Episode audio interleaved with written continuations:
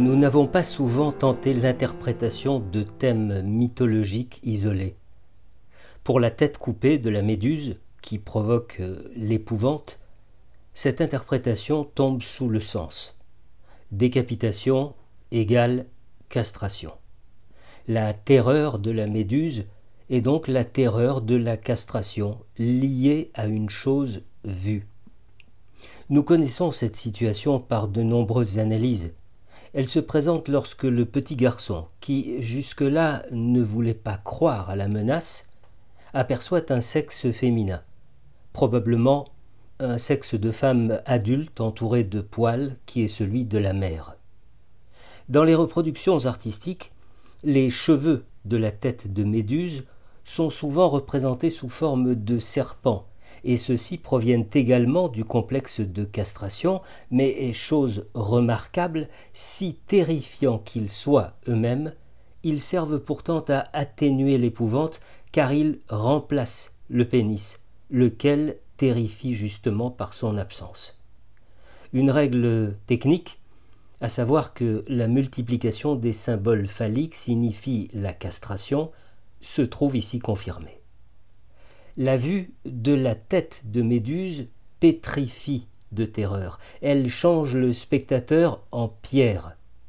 Ainsi, même origine liée au complexe de castration et même changement de l'affect.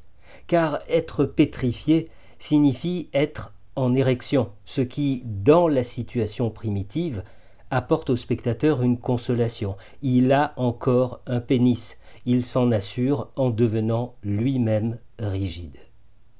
Ce symbole de l'épouvante fait partie du costume de la déesse vierge Athéna, avec raison, car elle devient par là une femme inapprochable qui repousse tout désir sexuel.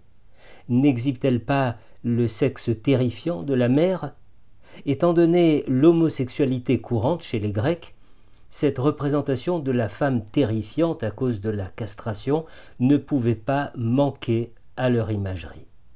Si l'image de la tête de Méduse remplace celle des parties génitales, ou plutôt si elle isole leur effet terrifiant de leur effet voluptueux, on peut aussi se rappeler que l'exhibition des parties génitales est connue d'autre part également comme un acte apotropique, ce qui vous plonge dans la terreur fera le même effet à l'ennemi contre lequel il faut se défendre. Chez Rabelais encore, une femme met le diable en fuite en lui montrant sa vulve. Le membre viril sert lui aussi d'agent apotropique, mais en vertu d'un autre mécanisme.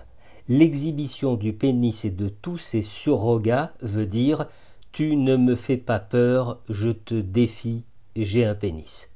C'est donc un autre moyen d'intimider l'esprit malin. Reste que pour avancer sérieusement cette interprétation, il faudrait s'attacher à la genèse de ce symbole de l'épouvante dans la mythologie des Grecs et à ses parallèles dans d'autres mythologies.